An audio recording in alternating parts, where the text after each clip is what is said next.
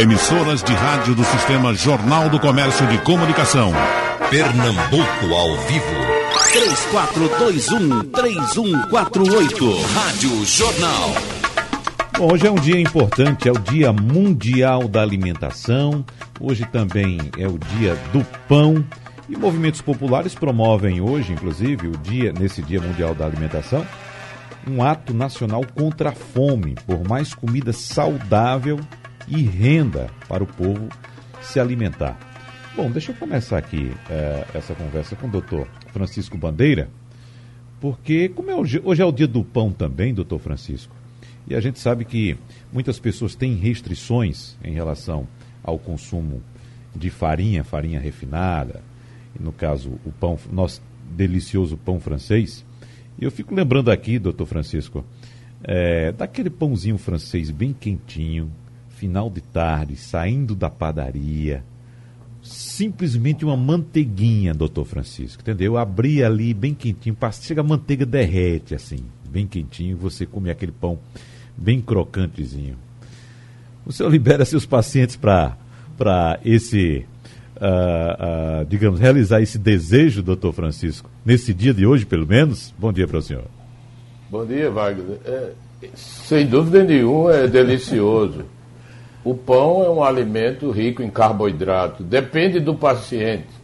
Naquele paciente que precisa perder peso, e nós estamos falando que a obesidade vem escalando é, no mundo todo, inclusive no Brasil, quer dizer, a incidência de obesidade vem crescendo sobremaneira, a quantidade de carboidrato tem que ser reduzida para o paciente controlar o peso. Então, evidentemente, o, o fato de comer o pão pode sim, mas numa quantidade adequada dentro daquelas calorias programadas para o paciente. O outro aspecto também, e que nós já estudamos e pesquisamos na universidade, desde os primórdios do índice glicêmico, é que o pão francês é, branco, refinado, ele tem um índice glicêmico alto, relativamente alto. Ou seja, a capacidade de aumentar a glicose em pacientes diabéticos principalmente, mas mesmo em voluntários saudáveis, quando você compara o pão branco na mesma quantidade de carboidratos ao feijão, por exemplo, você tem uma elevação da glicose bem maior com pão do que com feijão. Então, dentro daquele, daquele planejamento alimentar, os alimentos com índices glicêmicos mais altos, eles são restri restringidos, não quer dizer que não possa, mas dentro de uma quantidade menor. Evidentemente que o pão integral, onde se usa o trigo integral por ter fibras, ele já modifica bastante a, absorção da glicose e a absorção das gorduras da dieta. E evidentemente que o trigo integral faz parte de uma dieta saudável. Agora, como eu disse no começo do, do programa, doutor Francisco, os movimentos populares estão fazendo um protesto hoje por mais comida saudável. Uh, para as pessoas, evidentemente, que têm uma condição uh, menos privilegiada ou até mesmo sem privilégio nenhum em termos de alimentação. Pessoas com uh, problemas de moradia, pessoas que vivem nas ruas. Uh, pão não é um alimento saudável nessas situações, doutor Francisco? Uma dieta saudável, Wagner, é, eu posso lhe dizer que nos últimos anos, as dietas mais saudáveis que foram eleitas pela comunidade científica, é, em primeiro lugar, a dieta padrão desenvolvida para controle de hipertensão. A característica dessas dietas, evidentemente, é reduzir carboidratos refinados, aumentar a quantidade de carboidratos complexos, que são os cereais integrais, mudar o tipo de gordura daquela gordura de origem animal para gordura de origem vegetal, principalmente relacionada ao azeite de oliva, que é monoinsaturado, e as castanhas, que tem muitos polifenóis, porque esse tipo de gordura está comprovado por estudos científicos populacionais e extensos de que reduz o risco de vários tipos de doença.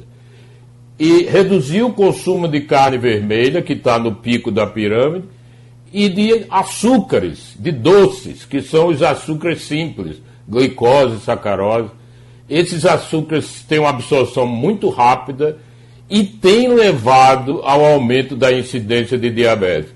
Vocês sabem o seguinte, que a incidência de, de diabetes e obesidade vem subindo progressivamente, a curva é quase vertical, e paralelamente à incidência de câncer. Hoje nós sabemos que a obesidade é responsável por pelo menos 13 tipos de câncer. E isto, indubitavelmente, está relacionado ao consumo de açúcar no dia a dia, inclui açúcar e carboidratos refinados. Então, é um movimento absolutamente salutar de você fazer com que a população tenha uma alimentação mais saudável e tenha acesso à alimentação mais saudável, porque esses alimentos que compõem uma dieta padrão mediterrâneo, que entra mais frutos do mar do que carne vermelha, e essas gorduras que eu falei, eles têm um custo mais alto do que as gorduras de origem animal, do que os carboidratos refinados. Então, evidentemente que o Brasil precisa fazer isso. Precisa ter um movimento de fazer a população comer de forma mais saudável. Uhum. Bom, a Agência Nacional de Vigilância Sanitária aprovou semana passada novas regras de padronização para rótulos nutricionais obrigatórios em alimentos embalados, além da criação de alertas que indiquem alta concentração de sódio, gordura e açúcar, que é isso que estamos falando aqui: carboidratos, gordura, açúcar, sódio. Deixa eu trazer para a nossa conversa a professora eh, Maria Inês Sucupira. Ela é química, especialista em rótulos. E professora Maria Inês, a gente sabe muito bem Existe, evidentemente, uma determinação legal para que as embalagens contenham ali as informações a respeito daquele alimento que o consumidor está levando para casa. Mas nesse caso aqui, com essas, essas marcas nas embalagens, é, por exemplo, os rótulos agora têm que trazer, por exemplo, a, a, a, informação contendo alto em açúcar adicionado, alto em gordura saturada, ou então alto em sódio, alto em açúcar adicionado, enfim as informações mais claras agora. Bom, certamente isso aqui vai ajudar muito o consumidor que tem algum tipo de restrição alimentar, como, como citou agora há pouco o doutor Francisco Bandeira, não é isso? Bom dia para a senhora. Bom, di bom dia, bom, bom, dia a todos. É, é isso mesmo, essa a importância da informação dos rótulos do, do, dos alimentos embalados já vem há muito tempo porque o Brasil foi um dos primeiros países a se preocupar com a, essa rotulagem dos alimentos. Em 2006 que começou a se pensar nisso. Mas é, tem muitas dificuldades foram vistas através de pesquisas, estudos. Nós fazemos vários estudos com os consumidores e vimos que a maioria só olha mais a, a, o preço e a data da validade. Então, começamos a fazer trabalhos, oficinas, explicando porque a tabela nutricional fica um pouco difícil para a população entender aquelas informações, aqueles compostos químicos, como se falou agora, carboidratos, gorduras, proteínas. Então, se pensou, há uns, há uns dois, dois a três anos, vem se pensando em facilitar para que as pessoas possam é, ter uma informação mais fácil, uma vi, à vista. Então, mudou-se agora para a, o, é, essa rotulagem nutricional frontal, que é na frente da, da embalagem do alimento, que deve vir uma lupa com a palavra alto em. Aí pode ser açúcar adicionado, gordura saturada ou sódio, que é o sal. Isso vai facilitar. Outros países já estão utilizando isso. É um exemplo que o Chile já usa é, com, com outra forma, com triângulo ou, ou com outras chamadas. Essa não foi é, a que foi indicada pela universidade, pelos estudos da Universidade Federal do Paraná, que foi, foi a, a que foi consultada e que foi estudada em conjunto para indicar uma melhor. Mas tudo bem, foi um avanço.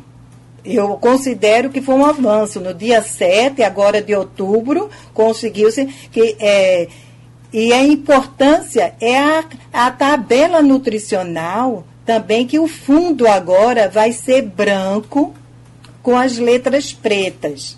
Então, isso vai facilitar também a visão da, do, do consumidor porque eu trabalho, como eu já disse, com vários, eu faço vários trabalhos de extensão, trabalho com eh, adolescentes, com jovens e adultos para ensinar como ler um rótulo de alimentos. Porque vem carboidratos, carboidratos simples, carboidratos complexos. Isso a gente entende quando vai, quando estuda participa, mas a, a, grande maioria da população não vai, não consegue entender. Então eu acho que isso já. Agora eu só fico triste um pouco porque isso vai ser por dois anos. A, a lei diz que eh, até durante dois anos as empresas vão ter esse tempo para alterarem os seus rótulos. Ah, Eu então, gostaria que fosse mais rápido. É, então vai ter um tempo de adaptação aí de dois anos, que é um tempo de fato muito longo, né? Agora, doutora Edileide Freitas, quando eu chego no supermercado e encontro um produto que tem um rótulo apontando que nesse produto tem açúcar adicionado, depois a gente fala também de gordura saturada, uh, de outro tipo de gordura também, mas açúcar adicionado, isso significa que aquele, aquele produto que eu estou comprando, que eu pretendo levar para casa, ele recebeu aqui umas colherinhas a mais de açúcar, é isso? Bom dia. Bom dia, Wagner. Um prazer estar com você. Bom dia, professor Francisco, professora Maria Inês. É, olha, eu fico, é, com essa legislação, eu fico feliz por ter acontecido, como a professora Maria Inês disse, mas isso realmente a sua resposta é o seguinte: é que ali naquele produto contém um açúcar que não é inerente à matéria-prima ele não pertence à matéria-prima, ele foi adicionado na dose que eles precisam para tornar o produto palatável e de acordo com os anseios da população. Mas eu fico muito triste, Wagner, porque essa legislação vem eh, explicar por que não se teve educação alimentar. Então, como ontem foi o dia do professor e hoje é o Dia Mundial da Alimentação, que está junto, nós da nutrição, sempre recomendamos a educação alimentar. E é se, se o, o, a criança tivesse a informação dos malefícios do consumo inadequado de açúcar, gordura, não precisava nada disso. Aí justifica o que a professora Marinês falou, que nós, o Brasil foi o primeiro a se preocupar. Lógico, nós não temos educação. Aí, se não temos educação de base, precisamos nos educar depois de velho. Então a gente tem uma agressão para que alguém agora veja, por favor, olhe que vocês estão engordando demais, como diz o professor Francisco. Nós estamos com diabetes, como falou também o professor Francisco, e nós temos que cuidar, porque a população está obesa e você, evidentemente, está olhando na rua, numa beira de praia, você vê como a gente precisa agir. Então, os rótulos é uma alternativa, fica como uma alternativa de educar as pessoas que já deveríamos estar educados. Uhum. Até porque, doutora Edileide, a gente quando vai comprar o produto, a gente sabe que tem lá a, a tabela com as informações nutricionais daquele, daquele produto. Mas é, esse rótulo eu achei bastante interessante porque ele é grande, vem com letras grandes e bastante resumido. Pelo menos destaca um ponto principal daquele produto que a gente está tentando levar para casa, está querendo consumir. Porque aquela tabela nutricional, você tem que ter uma visão de águia, porque letrinhas é, é, é do tamanho de uma, de uma patinha de formiga. Quem consegue ler aquilo? É, realmente, a modificação do rótulo é uma alternativa, mas não digo que a área de nutrição está satisfeita, está plenamente satisfeita com essa decisão, porque sabe que é uma, um remendo de um retrocesso do que a gente não tem. Porque a merenda escolar é uma coisa que é, é, ajuda a formar hábito, mas não é tudo. Precisa educação, precisa merenda escolar e educação alimentar. Muito bem. Bom, vamos trazer para a conversa também o vice-presidente da VIP, Josimário Florencio, que já participa com a gente aqui de vários programas, trazendo informações sobre o ovo. O ovo, doutor Josimário, que foi em algum tempo bastante uh, discriminado no, no, prato do brasileiro, apontado como sendo um vilão, como sendo responsável pelas altas taxas de colesterol. Mas o que nós estamos vendo é o ovo sendo cada vez mais consumido pelo brasileiro. Não é isso? Bom dia para o senhor. Bom dia, Wagner. Bom dia, doutora Marinês, doutor Francisco, doutora Edileide. É, a gente tem realmente no ovo um, um alimento completo, perfeito, né? E que, e que esse processo de rotulagem só vai ajudar, na verdade, ao conhecimento da população dos benefícios do ovo.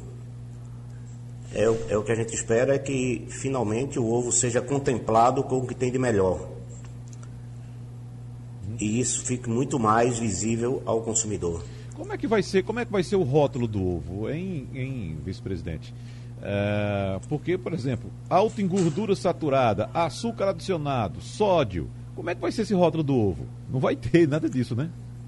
Pois é, só de, só de benefício, né? Nós vamos é. só aumentar o tamanho do rótulo para que a população conheça ainda mais os benefícios que o ovo tem. Bom. Nós já passamos por um processo desse é, algum tempo atrás, se não me engano, uns três anos atrás, é, que a Anvisa nos, nos indicou, nos, é, nos forçou a colocar na, no rótulo do ovo e na, na caixa, na embalagem, é, uma frase até de redundância, né, que, que diz assim: alérgico contém ovo. no ovo. no ovo. Então eu acho que é isso. O ovo, de um modo geral, tende a se beneficiar dessa nova rotulagem. E, e, e como a professora falou, a gente espera que isso aconteça o quanto antes. Ah, ah, Vice-presidente Josimário, a gente percebe também no ovo que tem é, é, na casca uma, uma numeração, né? Tem alguma informação ali na casca do ovo. É, que informação é aquela que geralmente vem na casca do ovo e essa informação, ela é obrigatória por lei, Josimário? Ela é obrigatória por lei para as empresas que obedecem aos status sanitários do Estado. Ou seja, as granjas que são registradas na ADAGRO, que é a Agência de Defesa Agropecuária de Pernambuco, obrigatoriamente tem que ter a identificação do ovo, no ovo, né, da origem né, do, do registro da granja. Então, isso são informações obrigatórias. Já as empresas que obedecem à legislação federal do Ministério da Agricultura, que são as empresas que detêm eh, o CIF ou ER, de estabelecimento relacionado, é, o próprio rótulo, a própria embalagem já diz tudo isso e não é necessário identificar no ovo. Então, são duas legislações diferentes que o ovo, é, é, de ambas as formas, estariam, está apto à alimentação humana e ao conhecimento do consumidor. É. Então, para a gente fechar esse bloco, deixa eu voltar com o doutor Francisco Bandeira, porque a gente começou falando a respeito de pão com manteiga, doutor Francisco. Mas eu estou lembrando também do pão com ovo. O senhor fez suas colocações, suas restrições em relação a, ao pão com manteiga. E eu estou lembrando, como já disse agora, do pão com ovo. Nesse caso, o que é que eu faço com o meu pão com ovo? Dispenso o pão e fico só com ovo? É, Wagner, eu, eu vi as observações de Edileide, Ney, Josimário e concordo plenamente. O ovo é um alimento extremamente importante porque é rico em proteína, um teor de gordura saturada baixo, dependendo da ração que o, o animal tenha, o, o, pintinho tenha, você vai ter mais ômega 3, que é um, uma gordura benéfica e o ovo como consumo, já existe vários estudos na literatura e tem um bastante recente que esclarece muito bem o que é o consumo de ovo. Se você come vários ovos por dia dentro de um contexto de uma dieta não saudável, ou seja, com muita gordura, muita carne, a chamada dieta ocidental, entre aspas, que é rica em, é rica em carboidratos refinados, pão branco, nada integral, muita gordura da carne, é, muita gordura de origem animal. O ovo, nesse contexto, mais de cinco ovos por dia, passa a ter algum malefício, mas quando você coloca essa mesma quantidade dentro de uma dieta saudável, que eu falei no início, onde fundamentalmente você muda o tipo de gordura que você ingere para gordura mais insaturada, vegetal, com castanhas, com azeite de oliva, com frutos do mar, ele, esse, esse pequeno malefício da quantidade desaparece. E evidentemente que um ou dois ovos por dia não tem nenhum efeito maléfico à saúde, mas o ovo faz parte de uma alimentação é, balanceada porque ele tem proteína. É uma maneira de você aumentar a ingesta proteica. Você sabe que as proteínas é quem sustenta nosso corpo, principalmente em relação a osso, músculo e a resposta imune, depende de proteína. Ah, nós temos carência de ingesta de proteína em indivíduos idosos, por exemplo, que tem perda da massa muscular, sujeita a queda, a resposta imune cai, o que nós chamamos de sarcopenia. É muito comum os pacientes idosos ingerirem menos proteína do que devem, e o ovo faz parte da dieta, eu concordo plenamente. Não há nenhuma evidência que o ovo faça mal, pelo contrário. Agora, existe relatos na literatura de indivíduos que comiam 25, 30 ovos por dia, pacientes com distúrbios mentais, e sem nenhuma alteração dos exames no, na, de colesterol, etc. Porque apesar da gema de ovo ter colesterol, existe um teto de absorção do colesterol no nosso intestino e ele não consegue ultrapassar esse teto, então não vai ter nenhum efeito maléfico. Ou seja, o problema não é o ovo, é o acompanhamento do ovo, não é isso, doutor? Exatamente.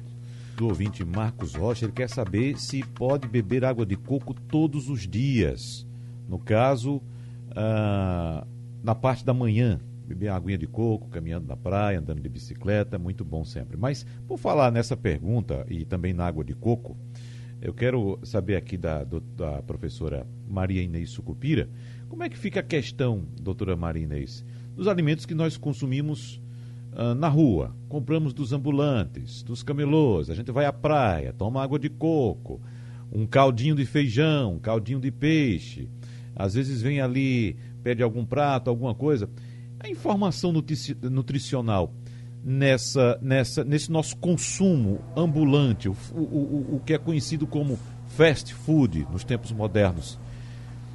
Como é que a gente faz para procurar ter informação correta, precisa daquilo que a gente está consumindo na rua?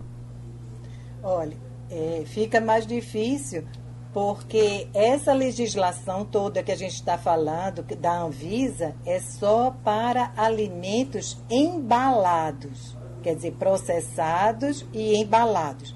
Os que forem vendidos é, assim na feira, em, é, em ambulantes, o caldo fica, não tem rótulos, né? não, eles não são embalados e, e aí a, a, vigilância olha pela parte de segurança da sanidade do produto, mas ele não. Agora, algumas vezes tem pessoas que gostam de colocar, por exemplo, em restaurantes self-service, não é obrigado a colocar, mas eles já estão colocando alguma coisa e dizendo assim, de, é rica em carboidrato, então rica em proteínas, as saladas, que tipo de, de, de hortaliça que é rica em tal vitamina, em minerais. Isso é interessante. Agora, como a professora Edileide falou, tem que vir a educação básica, né? desde criança, aprendendo a consumir, a se alimentar, a escolher o melhor alimento. Como se falou aí, água de coco, um alimento bom, natural. Agora, tem que ter o cuidado né, da quantidade que ela tem que glicose, frutose e sacarose. Então, são os açúcares, açúcares simples. Então, tudo em exagero vai prejudicar a saúde. Então, é essa, quando você estava falando assim, as pessoas comem muito salsichas, aquele cachorro quente com a salsicha. Uhum. Então, esta salsicha que pode vender no camelô, ela não, ela tem o, a, a informação nutricional quando ela é comprada pelo vendedor, porque vem em pacotes, a empresa produziu, tem que indicar tudo.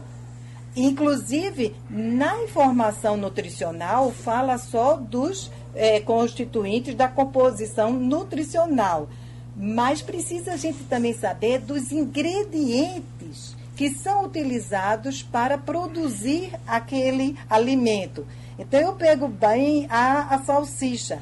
A salsicha, ela tem o nitrato e o nitrito, que é o nitrato de sódio, nitrito, e que a gente sabe já foi confor, é, com, é, apresentado em trabalhos científicos a quantidade que vai causar câncer.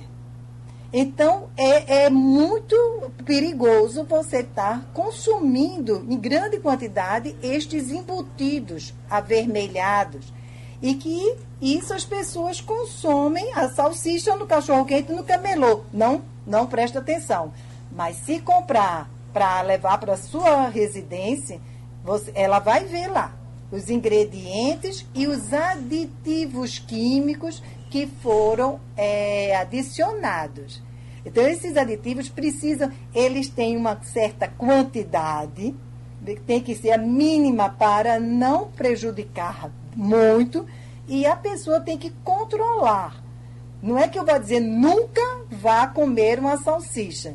Mas uhum. come um dia e não e deixa vários dias. Que não é para comer todo dia.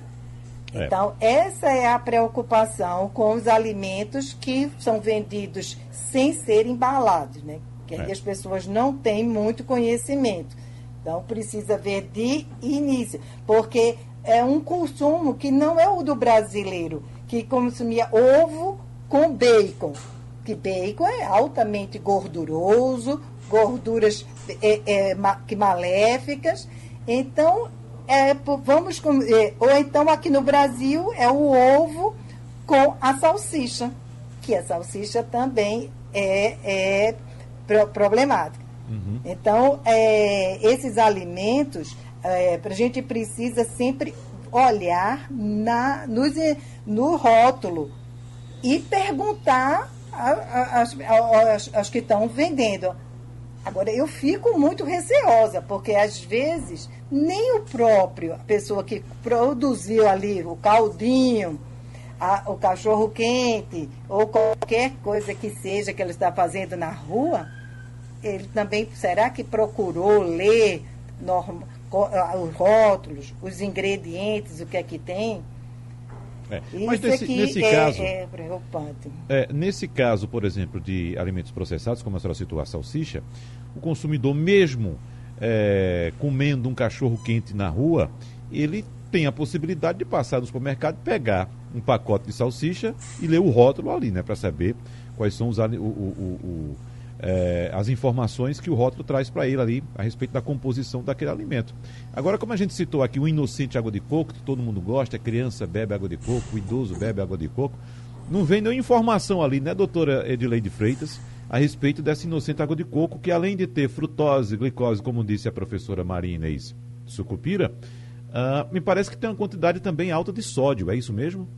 E de potássio. Potássio também, né? Tem que pensar no potássio, no desequilíbrio de sódio e potássio que tem água de coco.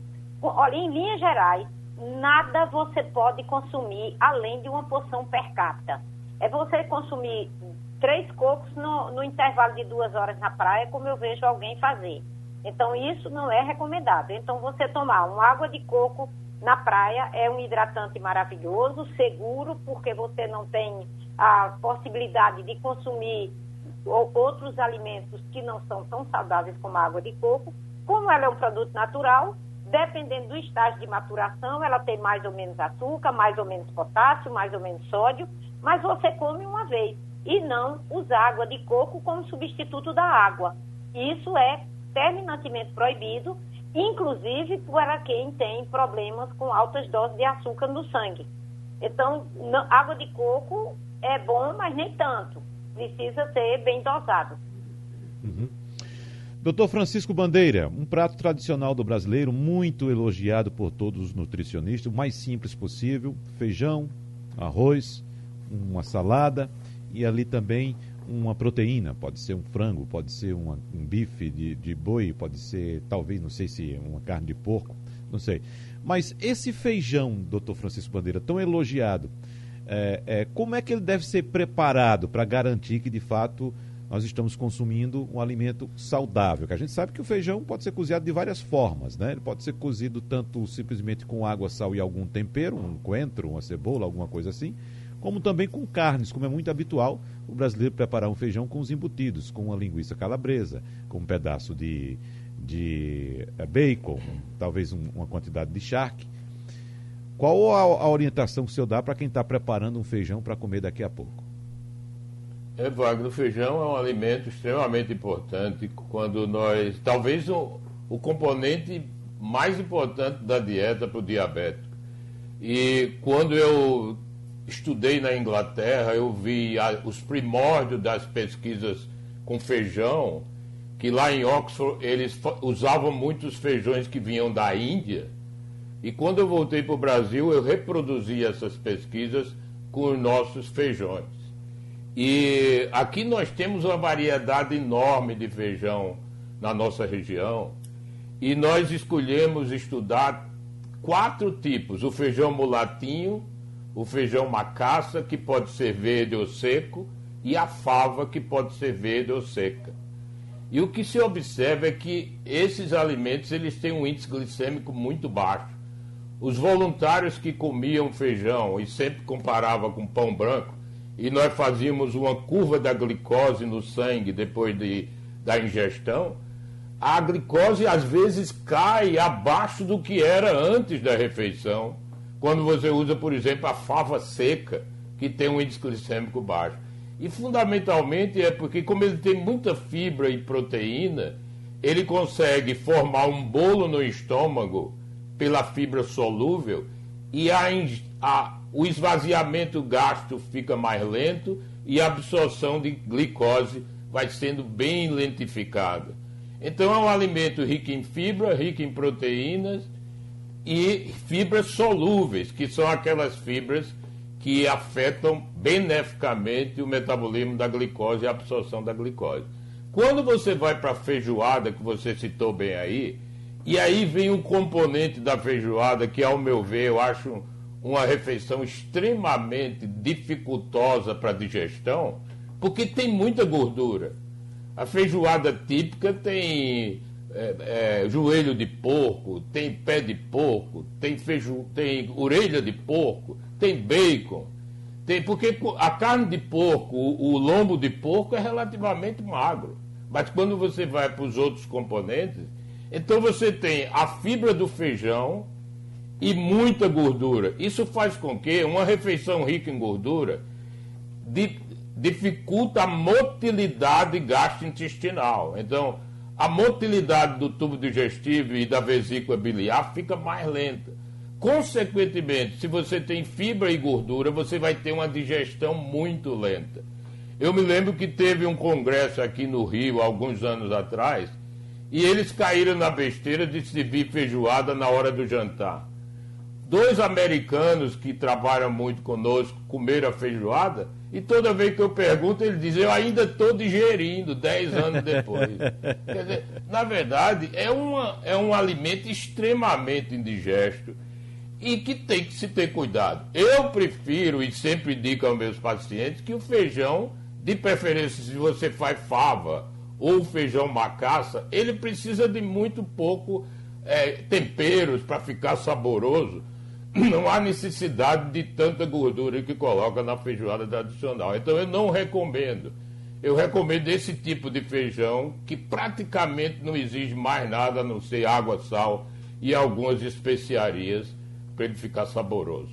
Agora, o, eu tô, é, perguntei também, doutor Francisco, em relação a esse preparo.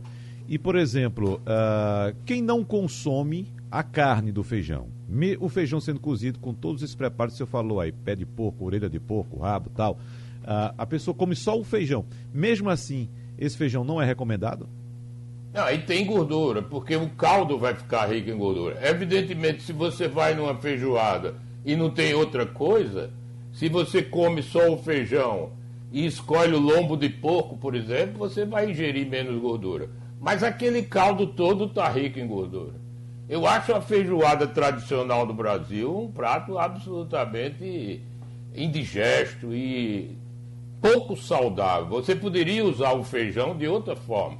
Feijão, repito, nós insistimos que o feijão é, um, é, é o dia a dia do, principalmente do diabético. É muito importante porque ele tem um índice glicêmico baixo. E como você falou, o feijão, arroz, como fonte de carboidrato, uma proteína e as hortaliças, que você vai ter minerais, vitaminas, é uma refeição completa, não tenha dúvida. Muito bem. E tem ainda quem substitua, uh, vice-presidente da VIP, Josimário, quem substitua a carne nesse, nesse prato pelo ovo, não é?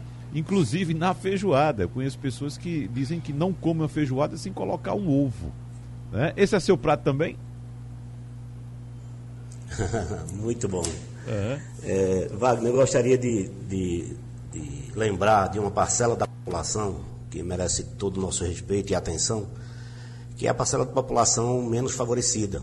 Né? Aquela pessoa, aquela família que não tem a mistura do dia a dia, como a gente do interior fala, né?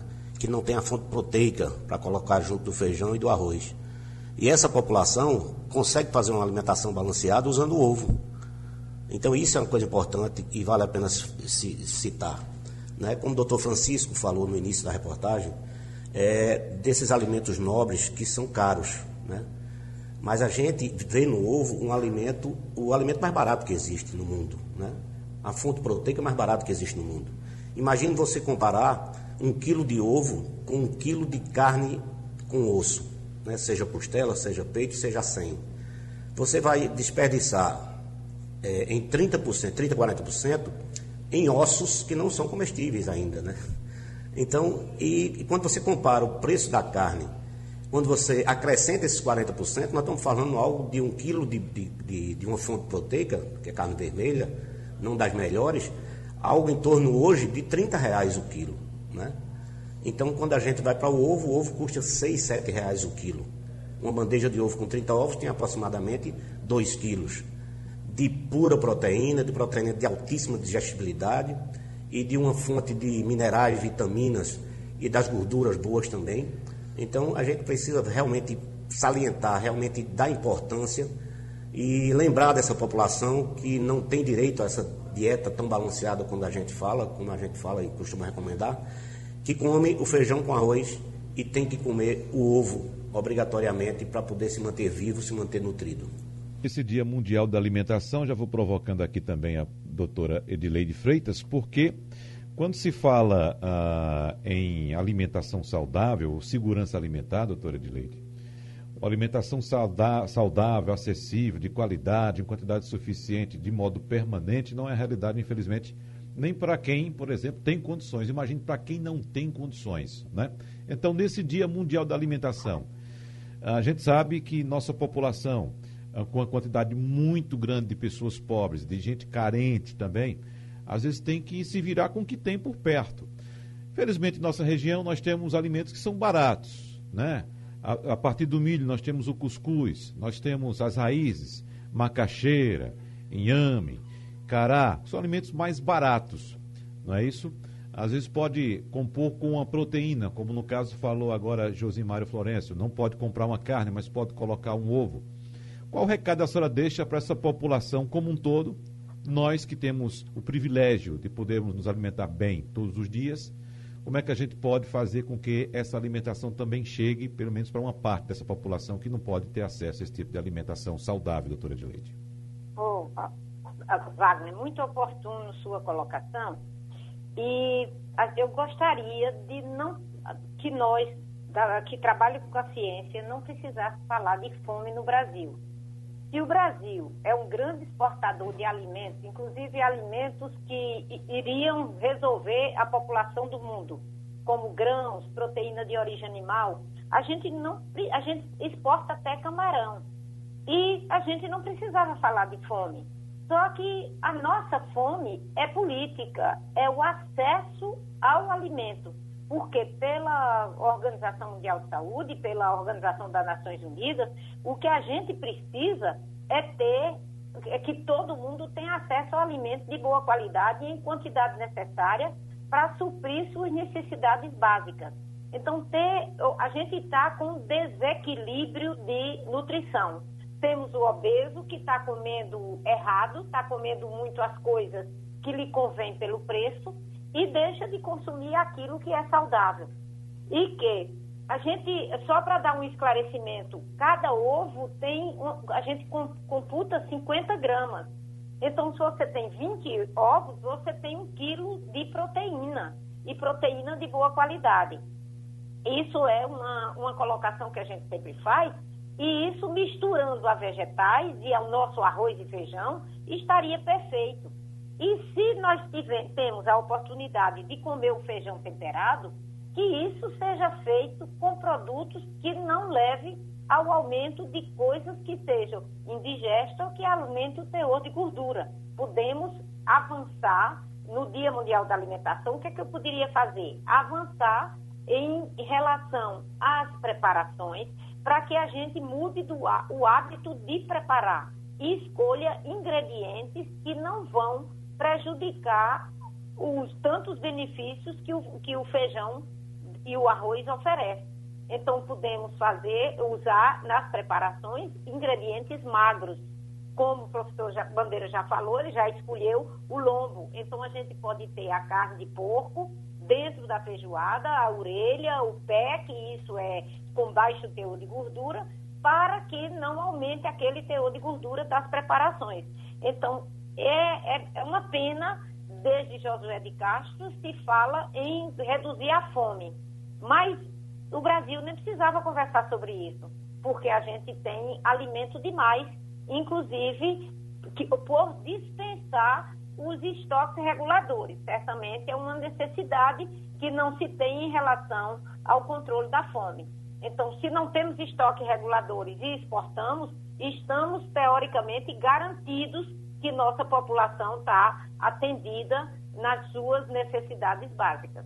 Pois é, muita gente passando fome em nosso país e quando a gente vai fazer uma visita, por exemplo, ou mesmo fazer compras num centro de distribuição grande em qualquer capital brasileira, como por exemplo nós temos aqui o SEASA, a gente encontra um desperdício muito grande de alimentos todos os dias, toneladas e toneladas de alimentos indo parar no lixo.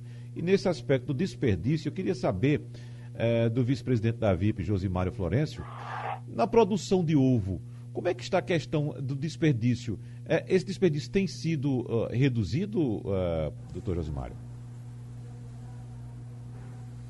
Na verdade, é um trabalho muito, muito forte né, nas granjas, buscando produtividade. E a busca da produtividade passa pela eficiência produtiva, é um dos pontos assim cruciais para que a empresa possa avançar ou não. Então, dentro da nossa atividade, é, eliminar os desperdícios é uma coisa assim, sine qua non, é uma, é uma equação que a gente tem que fazer. É, por exemplo, a melhoria da qualidade da casca do ovo é uma busca permanente hoje de todos os cientistas da avicultura. É? Todos os trabalhos do mundo hoje em avicultura estão voltados para a melhoria da casca. Hoje, uma ave está mais produtiva, por exemplo, podendo ser produtiva economicamente até 100 semanas de idade e colocando em seu ciclo 500 ovos. Essa é a programação dos geneticistas do mundo inteiro. Se conseguiu graças aos benefícios do, do, da, da melhoria da casca do ovo. E isso é uma forma de reduzir desperdício. Porque se eu mando um ovo para o supermercado com uma casca mais, mais rígida, uma casca mais equilibrada, eu vou ter uma menor devolução do supermercado, eu vou ter um, um menos trinca, menos quebra. Então a avicultura se prepara realmente nesse sentido. Porque é uma condição única, né? Ou você tem eficiência em agricultura, ou você não, não, não sobrevive. Né? Uhum. Aproveitando o que a professora falou, é, é, a doutora Edileide, tem impressionante a gente ver num país como o nosso, esse bateu recorde na produção de soja e assumiu a, a, a posição. O Brasil bateu recorde na produção de milho. E nós estamos enfrentando, nós da agricultura agora, que somos os transformadores de, de proteína, né? Somos os beneficiadores dos grãos para transformar em proteína nobre, tanto frango quanto ovo. Estamos passando por sérias, seríssimas dificuldades. Não só da elevação do preço desses dois grãos, que são fundamentais para a dieta das aves, mas também um momento de faltar esses produtos no Brasil e aí vai ser um efeito cascata, né? Vai prejudicar a avicultura de corte, vai prejudicar a avicultura de postura, vai prejudicar a bovinocultura de leite, a suinocultura, enfim, nós estamos à beira de uma catástrofe se realmente os números confirmassem, confirmarem-se como estão sendo projetados. Uhum. É realmente uma irresponsabilidade, isso não acontece no Brasil hoje, acontece no Brasil há 30 anos em que o Brasil passou a despontar como um grande produtor de grão e não se tem um estoque de passagem. Né? Porque você produzir cerca de 300 milhões de toneladas e dizer que o seu estoque de passagem é um milhão é uma ridicularidade de exposição ao mundo. Né? Nos Estados Unidos, por exemplo, o americano vende a quinta safra, ou seja, estão vendendo em 2020 para exportação o que foi produzido em 2016. Eles têm quatro de segurança alimentar dentro do país. Então, realmente, eu concordo com a, com a, com a doutora Edileide quando ela fala que o problema é político e nós temos que mudar essa consciência. O fortalecimento do setor primário é uma coisa fundamental, tem que acontecer, porque todo o país do mundo que enriqueceu foi a partir do setor primário. Foi a partir da produção de milho, de soja, de trigo, e é assim que aconteceu nas grandes potências mundiais, como o próprio Estados Unidos. Nós estamos caminhando para isso, naturalmente. Mas o outro lado precisa ser avaliado. É um país que exporta muito e que o mercado interno está ficando desabastecido, ao ponto de a gente agora, desde, até o final do ano, ter que buscar lá fora, na Argentina, no Uruguai ou no próprio Estados Unidos, milho e soja para abastecimento, abastecimento dos nossos plantéis. Uhum. Então é uma contradição muito grande tudo isso e foi boa a, colocação da professora. Bom, para a gente é, ir fechando já, um minuto para a professora Maria Inês Sucupira. Uh, dentro desse, desse contexto que estamos tratando agora, professora, de uh, Dia Mundial da Alimentação e Segurança Alimentar. Um minuto para a senhora, por favor. Pois é, foi muito importante falar sobre este assunto e a gente aqui do Nordeste, que temos tantos é, alimentos da terra, o que a gente já se falou, a milho, a macaxeira, o iame, a, a, a tapioca, a goma de tapioca. Então, aproveitar e comer estes alimentos. Porque, por exemplo, um cuscuz com ovo é, é muito nutritivo, muito mais nutritivo do que se for o ovo com pão, o pão branco. Então aproveitar, porque a gente a, a tapioca, ela está ganhando em outros estados, as pessoas estão fazendo, com, querendo comer tapioca, buffet de tapioca, e a gente aqui na nossa terra precisa incentivar as pessoas, em vez do pão, comer a, a tapioca. E a, a, durante a, o almoço também usar batata doce um purê de banana comprida, quer dizer que são alimentos nossos, da terra, que a gente pode conseguir um pouco mais barato na feira, talvez no interior alguém plantar até no seu quintal e se alimentar. Agora, o problema é, o, é a propaganda. É. Ok, professora, muito obrigado. A gente agradece também à nutricionista Leide Freitas, ao vice-presidente da VIP, Josimário Florencio, o endocrinologista Francisco Bandeira e o programa é repetido amanhã de madrugada. Fique agora com a propaganda eleitoral gratuita. Sugestão ou comentário sobre o programa que você acaba de ouvir, envie para o e-mail ouvinte@radiojornal.com.br ou para o endereço Rua do Lima 250, Santo Amaro, Recife, Pernambuco.